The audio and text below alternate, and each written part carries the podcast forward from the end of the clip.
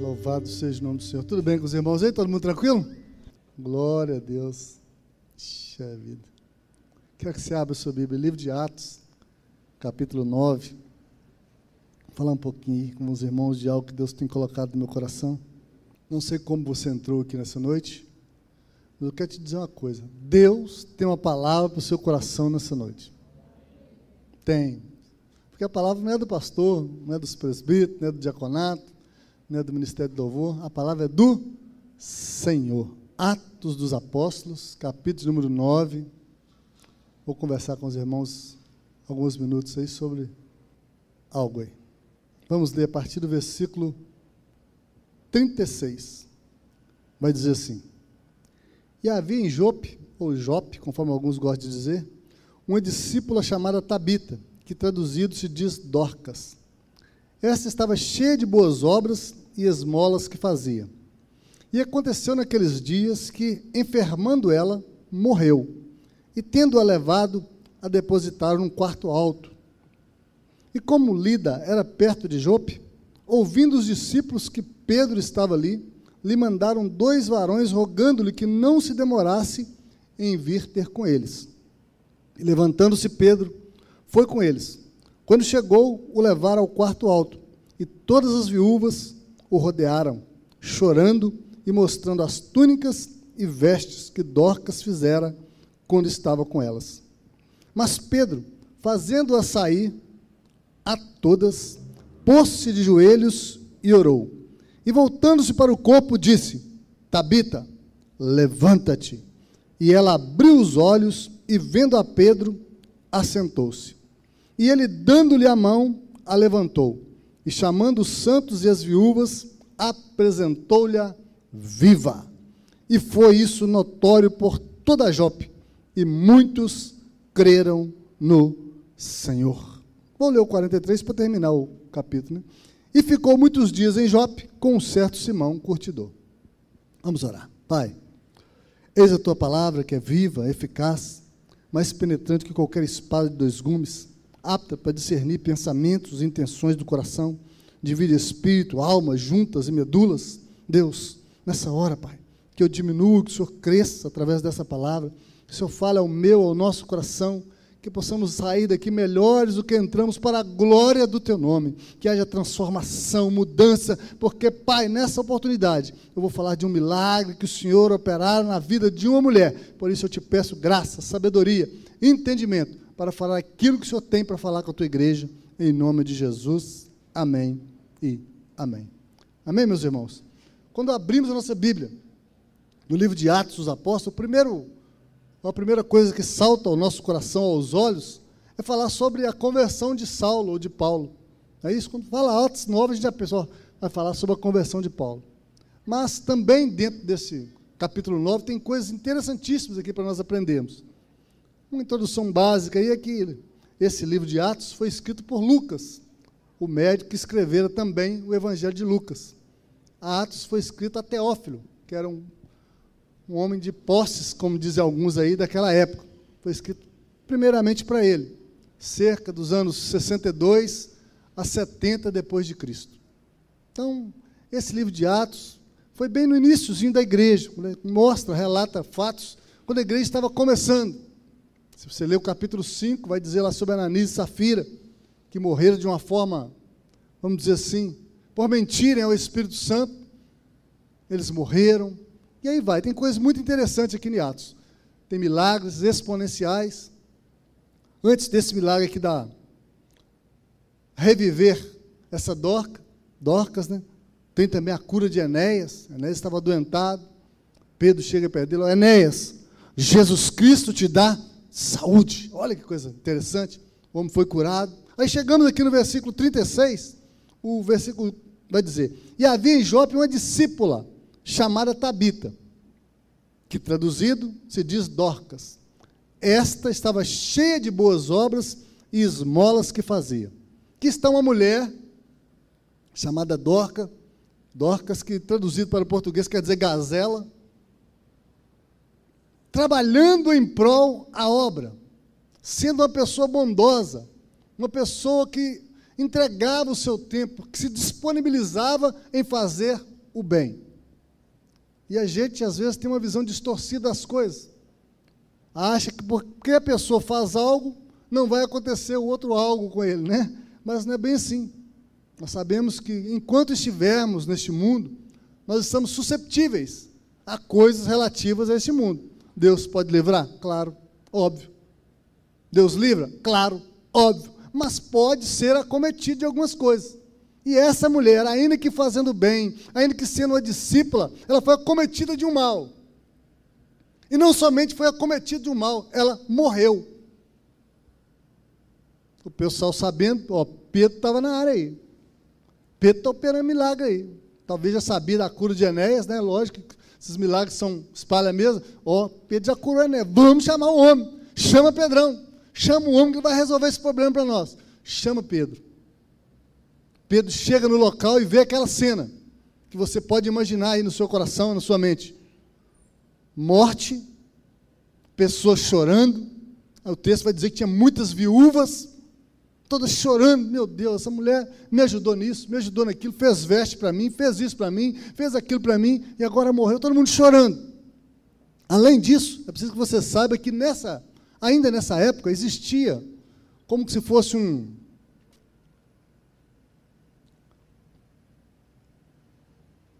Como é que eu vou explicar isso aqui?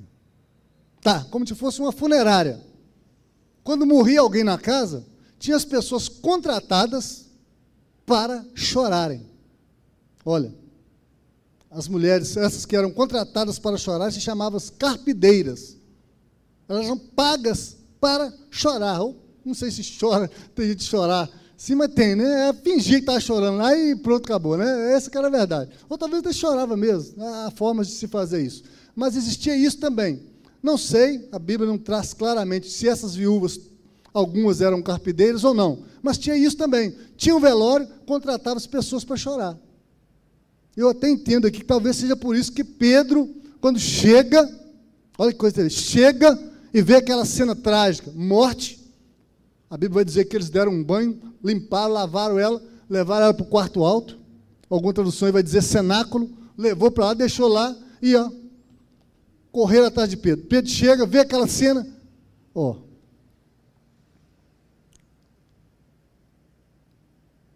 Tem milagres, irmãos, que nem todos vão acreditar. Tem coisa que vai acontecer na sua vida que nem todos irão acreditar. Ainda que você esteja vivendo aquilo, outros não acreditarão. Pense nisso. E talvez seja esse um dos motivos pelo, pelos quais Pedro falou: ó, negócio é o seguinte, sai todo mundo vazado. essa linguagem chula nossa aí, né? Sai todo mundo, que vai ficar eu e ela somente. Porque talvez alguma daquelas mulheres, ou alguma daquelas pessoas que ali estavam, não criam que Deus poderia ressuscitar aquele que está morto. Deus poderia trazer à vida aquele que já não tinha vida. Talvez muitos daqueles que ali estavam não acreditavam nisso. E a incredulidade é uma das barreiras pelas quais impede que o milagre chegue à nossa vida.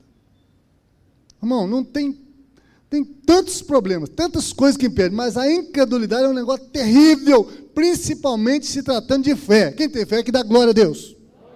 Quem tem fé, diga aleluia. Hebreus 11, 6 vai dizer assim, ó.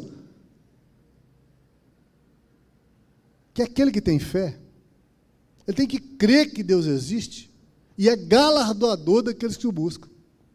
Olha, mas, põe o versículo aí, 11, 6 aí. 6, não é 3 não, por gentileza. Isso. Ora, sem fé, é impossível agradar-lhe, porque é necessário que aquele que se aproxima de Deus creia que Ele existe e que é galardoador daqueles que o buscam. Então eu entendo que naquela multidão de pessoas, naquele monte de pessoas, não é multidão, muito, naquelas muitas pessoas que ali estavam, algumas não criam que Deus poderia fazer o milagre através de Pedro. E talvez com você não seja diferente. Mas você necessita de um milagre Mas aquela pessoa que talvez anda contigo, talvez está com ele não crê que pode acontecer, e isso, meu irmão, é um empecilho, por isso que Pedro falou: vamos sair todo mundo. É. Tasca fora essas mulheres choronas. É. Respeito às mulheres. Todo mundo, fora daqui. Vou ficar só eu e Dorcas aqui. E aí, é o, onde eu vou me estribar no versículo aí, 40. Quando Pedro tirou todas aquelas que estavam ali, aquelas pessoas. Porque, irmão, vou falar mais uma coisinha aqui. Bico é um problema. É não é? E quando está acontecendo uma coisa, eu não sei de onde sai tanto bico. Não sei. É incrível. Parece que brota bico. Né? Pessoa. Todo mundo querendo ver. É assim. Você precisa saber disso.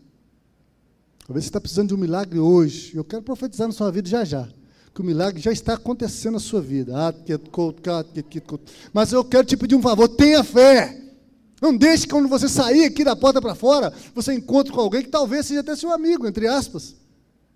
Mas ele não tem essa fé, ele não tem essa convicção, ele não crê verdadeiramente. Tire a semente que foi lançada no seu coração hoje. Porque aqui, meu irmão, esse milagre aqui é milagre de trazer vida àquele que está, ou aquela né, que estava morta. É um dos milagres maiores, se eu posso dizer assim. Milagres que alguns vão chamar de portentosos, grandões. Alguém vai dizer aí que né, para a morte não tem nem solução, não é assim? Nesse mundo grande, dizendo, não, para a morte não tem solução, não. Não tem solução se Deus não entrar no negócio. Porque se ele entrar, ainda que esteja morto, viverá. E eu quero conjecturar aqui, talvez você tenha um sonho aí, que está engavetado, está morto, está sepultado. Eu quero te convidar hoje, na unção do Espírito, na graça que Deus tem me dado, para tirar ele da gaveta nessa noite, sabe, irmão? Talvez não seja físico, a morte, mas seja espiritual. Talvez você tenha alguém na sua família que está morto espiritualmente, precisando de viver. O problema nosso é a incredulidade. No mundo diz um ditado aí, né? diga com quem tu andas, que direi quem tu és. Não é isso? Diz isso no mundo aí. E isso tem um fundo de verdade. Porque se andar com pessoa pessimista, pessoa que só fala tem ruim, pessoa que só fala palavrão, meu filho, você vai ficar igual ele. 1 Coríntios 15, 33 diz que as más conversações corrompem os bons costumes.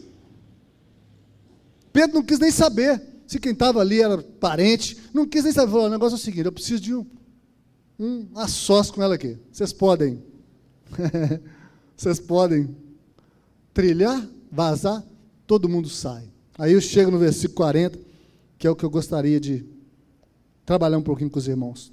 Mas Pedro, está ali? Isso. Mas Pedro, fazendo-a sair a todas, pôs-se de joelhos e orou dentre as tantas coisas que encontramos nesse, nessa perícope, nessa parte de texto, está uma que eu e você.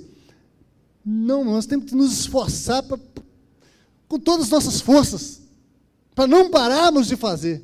O que, que é? Orar.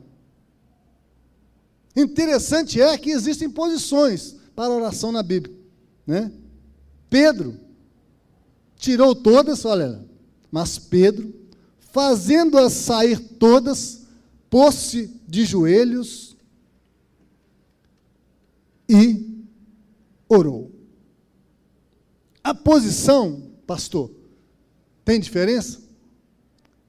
Eu acredito, irmãos, que quaisquer posições que você orar, é válido. Mas algumas posições remetem-nos a algumas coisas também. Quando se ajoelha, o que, que você está? Se humilhando. E a Bíblia vai dizer em Provérbios que a humildade precede a honra. Olha que coisa interessante. A humildade precede a honra. Põe para mim, meu filho. Provérbios. Que você tem que até mostrar né, para as pessoas. Provérbios. Não sei se é 15, 13. Deixa eu olhar aqui para não errar. Deixa aqui tanto negócio que eu escrevo aqui para fazer esses esboços que eu estou ficando até doido. 1533. Ó, o temor do Senhor é a instrução da sabedoria. E diante da honra vai a humildade. Olha, diante da honra tem tradução que vai dizer diferente, mas tudo bem, você dá para também. Diante da honra vai a humildade, ou seja, a humildade precede a honra. Está entendendo? Temos que ser humildes. E Pedro, meu irmão, já tinha operado milagres, ele já estava cheio do Espírito de Deus, ele já estava sendo, como diz o outro aí, visto de outra forma. Ainda assim, oh, ainda assim, Jorge, ele entendeu que ele precisava se humilhar. A Bíblia diz: humilhai-vos, pois, debaixo da potente mão do Senhor, porque ele ao seu tempo lhe exaltará. É preciso que nós nos humilhemos, meus irmãos e entendamos que a oração, alguns vão dizer no mundo cristão, né, ou no mundo evangélico, é a chave da vitória. Nós sabemos que temos a chave, sabemos qual é a chave, mas infelizmente usamos-a pouco por demais. Precisamos orar mais, irmãos. Precisamos entender o poder da oração. Precisamos entender que a oração tem poder para abrir Olha aqui. Pedro coloca-se de joelho, voltou no texto, tá, meu filho? Isso. Pôs-se de joelho e orou. Eu não sei que Pedro orou, irmão, porque a Bíblia não fala qual oração que ele fez. Talvez repreendeu o espírito de morte. Né? Porque a mulher estava morta. Talvez repreendeu o espírito de morte. Estou te dando uma ordem agora, sai dessa vida aí. É. E quando se ora, olha que coisa interessante, quando você ora, automaticamente você se sente mais forte. Eu não sei qual a experiência que vocês têm tido em orar, mas eu quero conclamar vocês a orarem. Se preciso de joelho, se preciso de pé, deitado, prostrado, eu não sei como, mas ore. Evite orar deitado. É um pedido que eu te faço. Por quê, pastor? Se nem falar, né, irmão? Se nem falar, né? Você começar a orar deitado, você vai dormir. Mesmo porque a oração tem uma carga, né, se eu posso dizer assim, espiritual, que faz com que a gente não consiga ir muito além, né? Ainda deitado, meu filho. Ah, vai bater que é sonância, você vai. Dormiu. Evite de orar deitado. É lógico, dentro da sua possibilidade. Procure uma posição que te incomoda. Uma posição que te incomoda. Para quê? Para que o sono não venha. Ajoelhado, de pé, andando. Existem né, formas de orar e tipo de orar também. Você pode orar silencioso, só em espírito, pode clamar, gritar com Deus, pode. Certa feita eu fui até um, um julgamento a respeito da igreja e um dito cujo lá, né? Falou assim: tem uns pastores que ficam gritando, isso é que Deus é surdo? Eu falei, não, não é que Deus é surdo, não, meu querido, é porque eles estão clamando. Você sabe o que quer dizer, quer dizer clamor? Aí o cara. É isso, mas falar em voz alta. Você tem clamado? Sim ou não? Sim ou não, irmão? Fala comigo. Tem clamado? No seu quarto? Na varanda? No monte? No vale? Na igreja? Precisamos clamar, orar clamando. Em voz alta mesmo. Deixa o povo ouvir. Temos a mania de falar que a gente não pode, os outros não podem ouvir o que nós queremos. Algumas coisas pode, talvez tudo não, mas algumas coisas pode, irmão. Deixa o capeta ouvir lá. Ou o capeta é maior que o seu Deus? Estão entendendo? Ah, não, não vou falar, porque senão o diabo vai ouvir. Ah, deixa o diabo ouvir, meu irmão. Pedro que orou e ó, a coisa aconteceu. Gostaria de te convidar a orar. Eu disse que a humildade precede a honra. Em contrapartida, a soberba precede a ruína. Provérbio também, 16, 18. Quando a pessoa é soberba, a derrocata, a falência, a derrota dela está próxima.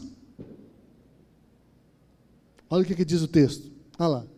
A soberba precede a ruína e a altivez do espírito precede a queda. Seja humilde, meu irmão. Seja humilde, minha irmã. Aceite as correções da sua vida. Aceite as chamadas de atenção na sua vida.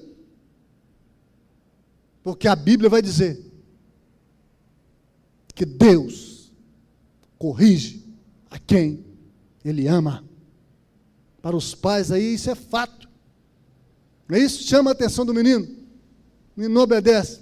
Pega uma vara. Dá-lhe uma surra. É, num primeiro momento ele vai embirrar, emburrar, fazer biquinho, bicão. Depois ele vai vir vai te beijar, meu irmão. Vai te agradecer. O provérbio também vai dizer: quem corrige o filho, quem castiga o filho, quem orienta o filho, livra a alma dele do inferno. Você não pode ultrapassar os limites. Não é isso? Você não pode espancar, é machucar, mas corrigir.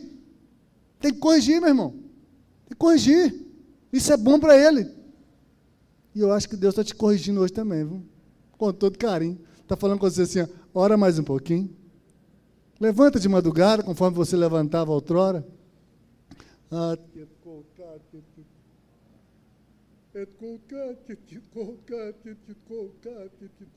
Volta a levantar de madrugada como você levantava e orava. Volte a fazer isso. Volte às práticas que você ora praticava na oração. Junto com a oração, faz um jejumzinho, como diz o pessoal. Né? Junto com o jejumzinho, dá uma lida nas escrituras. Pratique isso. Estamos parados, só querendo que Deus move as águas, só querendo que Deus faça o milagre, mas a nossa parte, o que cabe a nós, nós não estamos fazendo. E Deus nessa noite está me chamando, está te chamando à oração. Teve homens de Deus que oraram, meu irmão. Eu vou te mostrar que Salomão, põe para mim, meu filho. Segundo livro das Crônicas, capítulo 6, versículo 13. Segundo Crônicas 6,13.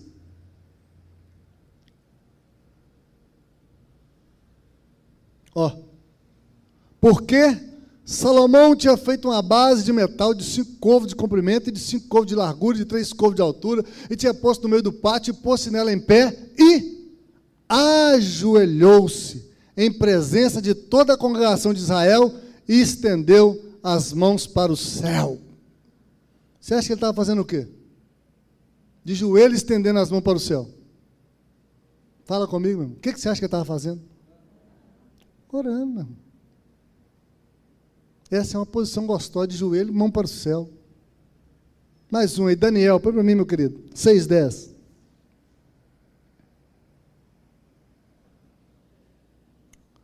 Daniel, pois, quando soube que a escritura estava assinada, Não, tem coisa que vem contra nós, só preciso dar um tempo aqui. Tem coisa que vem contra nós, é para nos forjar, para nos melhorar, para nos moldar. Olha, a escritura já estava assinada. Olha aí. Entrou em sua casa, ora, havia no seu quarto janelas abertas da banda de Jerusalém.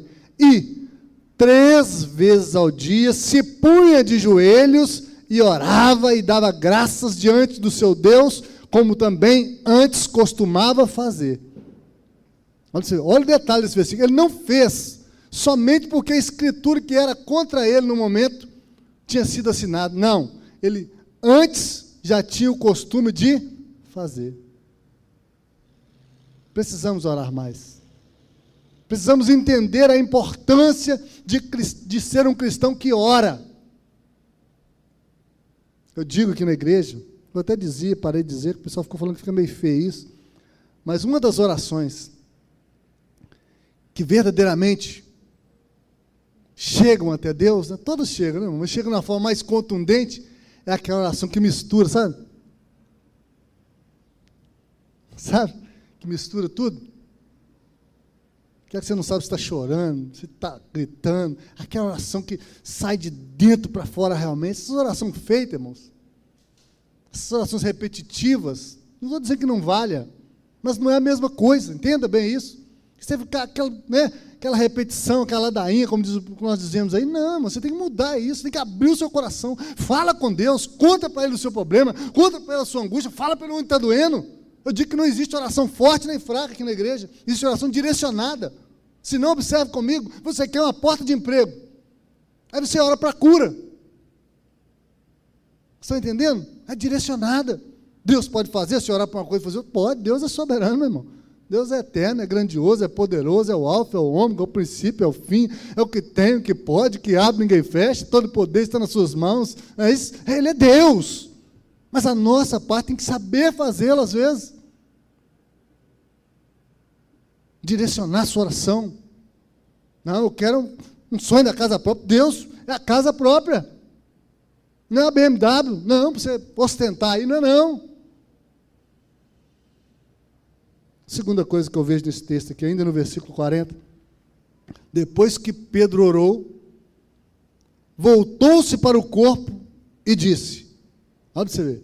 Terminou a oração, aí eu quero crer que o Espírito de Deus, né, que já estava nele, deu ele força, ele chega forte. Oh, what get cold, God, get, get cold. Get cold, God, get, get cold, God, get, get cold, get, get Quando ele chega, irmãos, está ali aquele cadáver ali, a mulher morta. Versículo 40, Jandinho, põe para mim. Olha o que, que ele fala. Ó. E disse Pedro, Tabita, ou Dorcas, como você queira, levanta-te.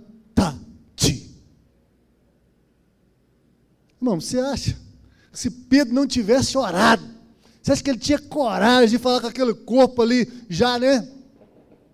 Desfalecido, conforme dizemos, já sem vida, mandar um corpo levantar, meu irmão? Tem que estar cheio do poder de Deus, tem que estar cheio da unção de Deus, tem que estar cheio de orações, orações poderosas, eu posso dizer assim, para dizer ao corpo: levanta-te. Estava morta, meu irmão, ou minha irmã, estava morta, mas o homem, quando ora, Deus outorga-lhe poder, Deus outorga-lhe força, Deus outorga-lhe ousadia para fazer aquilo que nem ele imagina. Você acha que Pedro, quando foi chamado a princípio, falou, não, deve estar tá só doente, né? É, não é assim? Deve estar tá só passando mal. Chegar lá, pôr a mão, ungir com óleo, né? Mas chegou lá, estava morta. Aí o que, que ele fez? Vou pedir direção a Deus primeiro. Vou orar a Deus primeiro. E quando ele ora, ele volta, né? Tabita, levanta-te. Oh, profetizando a sua vida nessa noite. Seus sonhos, seus projetos, hoje vão levantar dentro de você. Vão até, como diz aí nossa linguagem nossa aí de pentecostal, né? vão te incomodar para você fazê-los, trazê-los à baila, escrevê-los novamente, tirá-los da gaveta, e eles vão acontecer na sua vida, e você vai glorificar esse Deus que realiza sonhos, esse Deus que ressuscita mortos, esse Deus que tem todo o poder. Aleluia. Aleluia.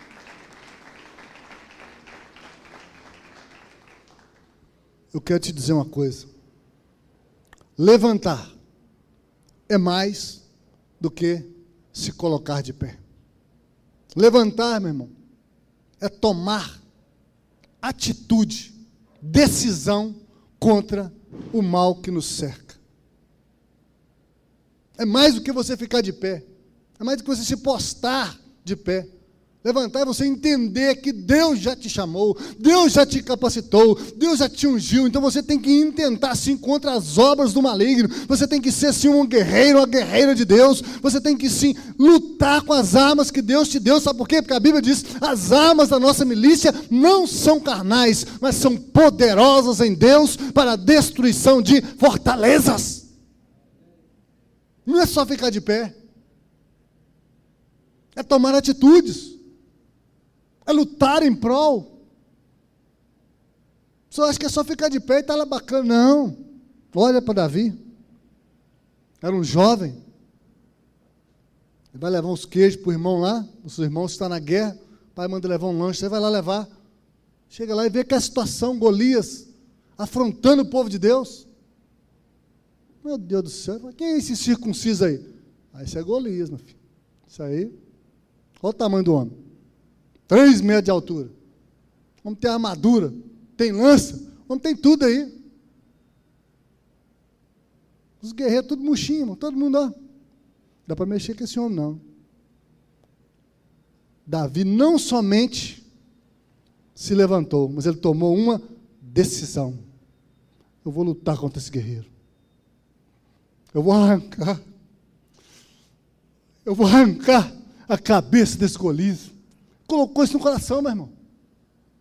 Aí lá vai um jovem, sem experiência com guerra, sem arma, você pode dizer assim, armas normais de guerra, sem armadura, enfrentar um homem de 3 metros de altura, aproximadamente, que a Bíblia vai dizer que tinha, Golias, todo preparado, ele com a fundinha, cinco pedras dentro da funda, a atitude do homem, olha o levantar do homem, enfrentou o inimigo, lá, pum, gigantão cai lá, aquele, como diz outro, que é grandão lá no chão lá, o que, que ele faz? Ó, vai lá, pega a espada de Golias, cabeção. Você agora vai ser meu troféu. Cepa a cabeça de Golias. Você está entendendo? Então, levantar não é só você ver o problema, ficar, não, é você enfrentar, é você tomar posição. Eu sou servo do Deus Altíssimo, eu fui escolhido por Deus, eu fui chamado por Deus, eu fui resgatado por Deus para fazer uma grande obra. Deus é, é comigo, Deus é contigo, meu irmão. Eu vou repetir: Deus é com vocês. Pastor, me prove, prove, Mateus né, vai dizer lá: Eis que estou convosco todos os dias até a consumação dos séculos.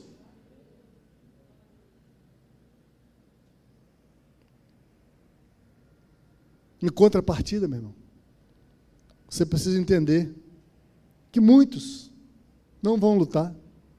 Muitos que foram chamados para lutar não vão lutar. Os soldados não lutaram. O próprio rei Saul que já fora ungido, já tinha capacidade, era guerreiro, não lutou. Ficou estagnado, parado. Mas o que aconteceu com Saul, você sabe muito bem disso. O trono dele foi tirado. Um bizu para nós aí, como diz o pessoal, né? Se você não lutar, eu não vou dizer que o seu trono vai ser tirado, mas outro será colocado no seu lugar. Se você não orar, se você não tiver palavras de vida para outras pessoas, você continuar, como dizia minha mãe, né, murchiada aí no canto aí. Não, minha mãe, é noite de você se levantar, ó, tomar uma posição de pé também, mas ó, enfrentar, é isso que está acontecendo. É esse o problema, é, é tirar a carteira, é, eu vou enfrentar a autoescola. É.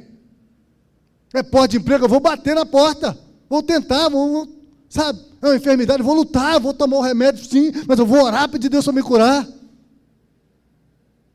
Fica só esperando. Está no Salmo 40, né? Esperei com paciência no Senhor. O Salmo 40 é lindo. E ele fala isso mesmo. Mas olha o detalhe: esperei com paciência no Senhor. Ele se inclinou para mim e ouviu o meu clamor. Ou seja, Davi não somente esperou, ele esperou clamando. E clamar é falar em voz alta, é gritar, meu querido. Às vezes lemos o versículo e deixamos o detalhe de lado. Não, pastor, estou esperando com paciência no Senhor. A Bíblia diz: deleita-te no Senhor, e Ele satisfará os desejos do teu coração. É? Sabe o que é deleitar? Fazer a vontade do Senhor. E a vontade do Senhor é para que eu, para que você ore, para que eu e você profetize, para que eu e você fique de pé, não somente na posição, mas enfrentando os inimigos, como homem, como mulher, como guerreiro, como guerreira de Deus nessa terra. Tabita, levanta-te. Que sabe você seja Tabita hoje, ou Dorcas, como você quer. Levanta-te hoje, meu irmão. Levanta-te hoje, minha irmã. Tome a posição. O pecado está batendo as portas. Pastor, como eu faço para resistir o pecado? Tiago vai dizer: sujeitai-vos, pois, a Deus, resistiu o diabo e ele fugirá de vós. Sujeite-se a Deus. Deixa Deus trabalhar na sua vida. Ore a Deus. Tenha experiência com Deus. E o tempo está indo embora ali versículo 41, para nós encerrarmos. No 40, mais um tiquinho, né? A Tabita, o Adorcas, ela abriu os olhos, olha o detalhe, põe no 40 de novo aí. Ó. Isso. Pedro orou, voltou-se para o corpo e disse: Tabita, levanta-te. E ela abriu os olhos e, vendo a Pedro, Aqui é um detalhe maravilhoso. O que, que ela fez?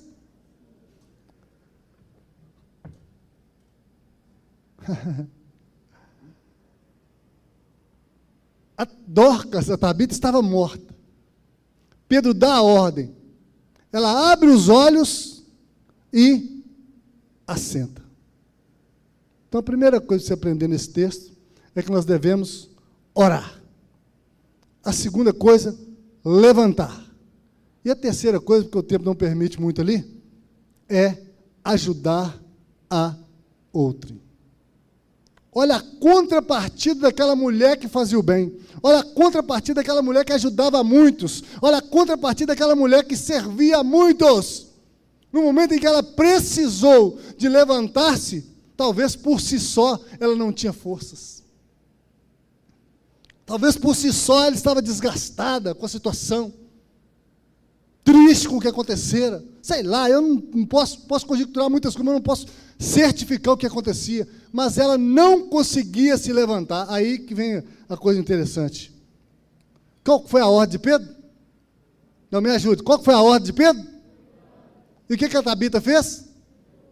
Meu irmão, se Deus deu uma ordem, a ordem tem que ser cumprida cabalmente. Ou seja, até o fim. Não tem meio termo para Deus, não. Para Deus não. Levanta-te, Tabita. Levantou, não sentou. Pedro falou: opa, peraí. Você abriu os olhos, beleza. Acordou? Ótimo. Ó, show de bola. Mas está faltando alguma coisa. Está faltando você ficar de pé. Olha aí, versículo 41. E ele, aí Pedro é um gentleman, né? Pedro é um cavaleiro nessa hora. Aquele que era turrão, que era, né? Ele vai, dá a mão para ela e a Fica de pé, mulher. Levantou. Olha que coisa interessante. Aquela que ajudava, hoje está precisando de ajuda.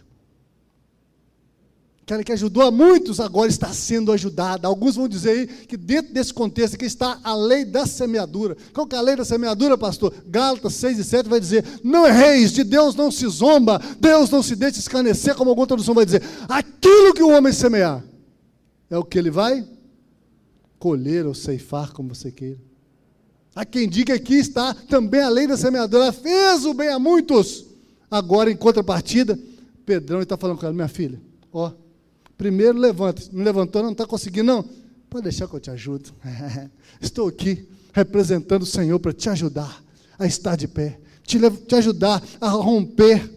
Alguns vão dizer, meu irmão, que o fazer o bem é tão intrínseco na Bíblia, tão latente na Bíblia, que ele se compara a grandes milagres como esse aqui. O fazer o bem. Mateus, põe para mim, querido.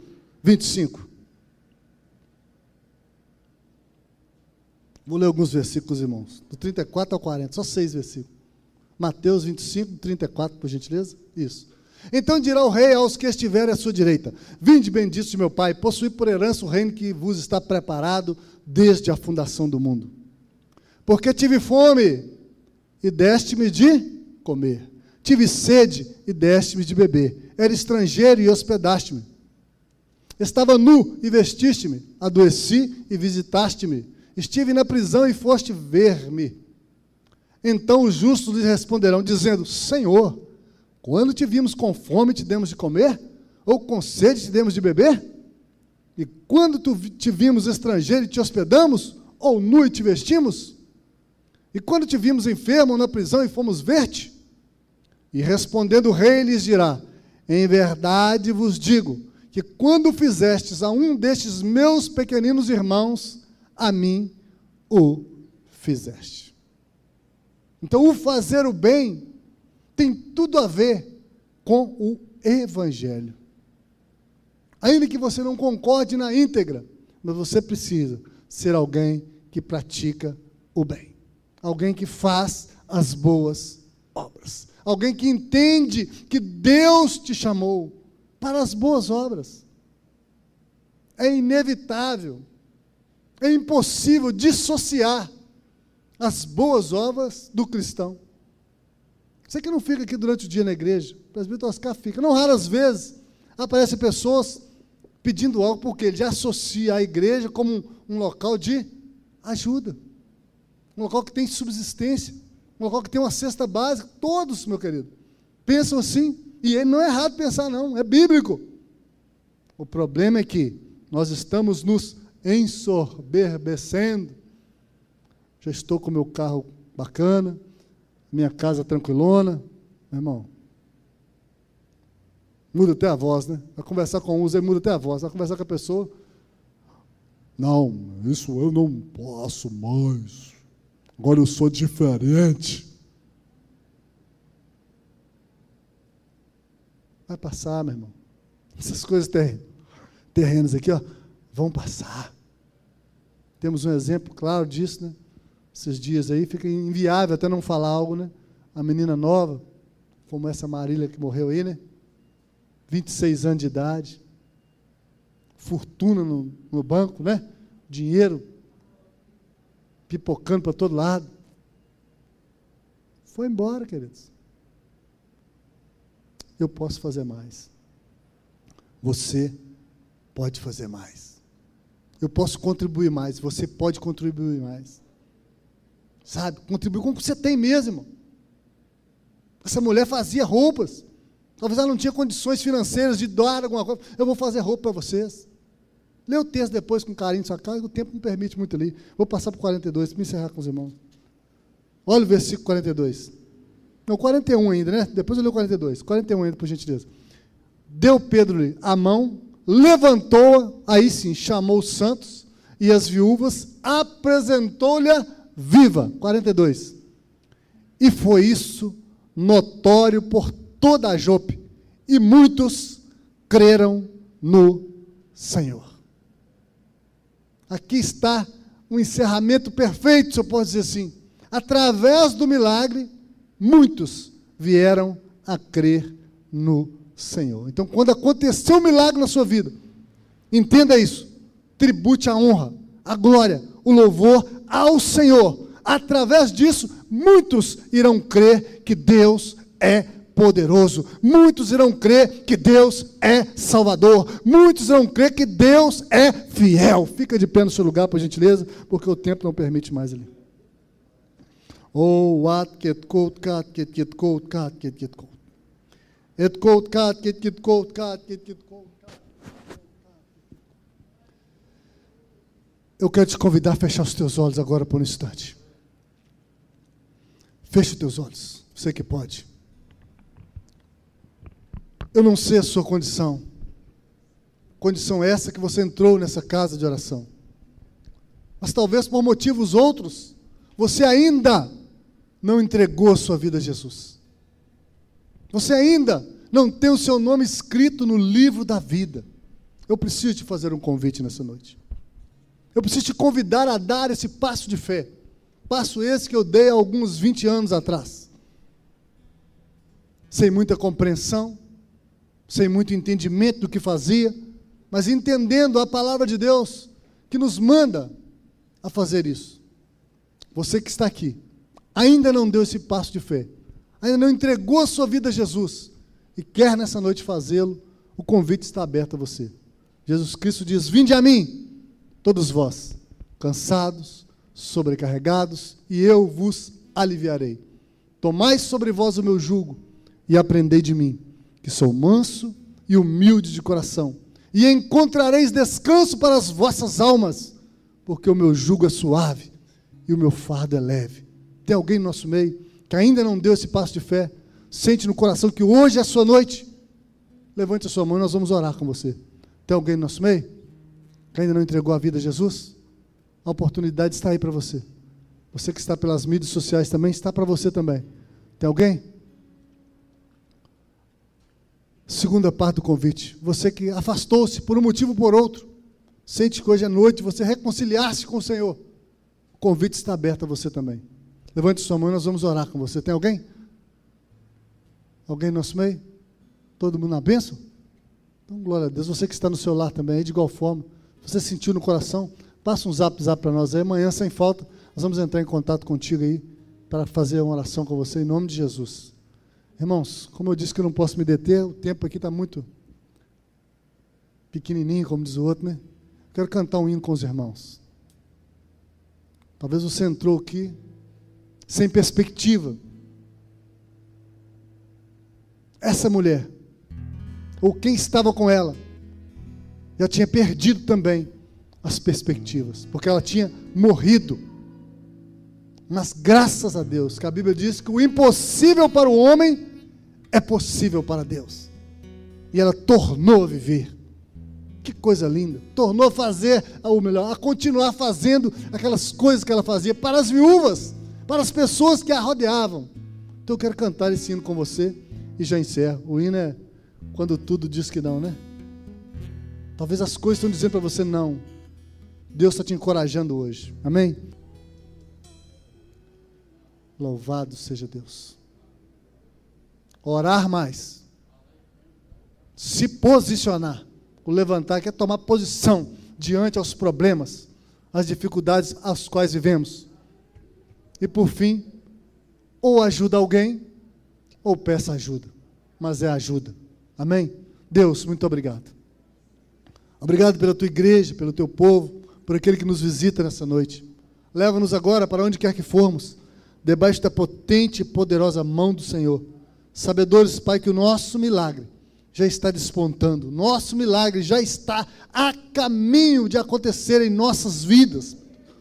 O teu filho vai, a tua filha, o teu filho vão se levantar em oração, se colocarem realmente na brecha, papai, e lutar contra essas intempéries, esses males que porventura tentam contra a vida deles.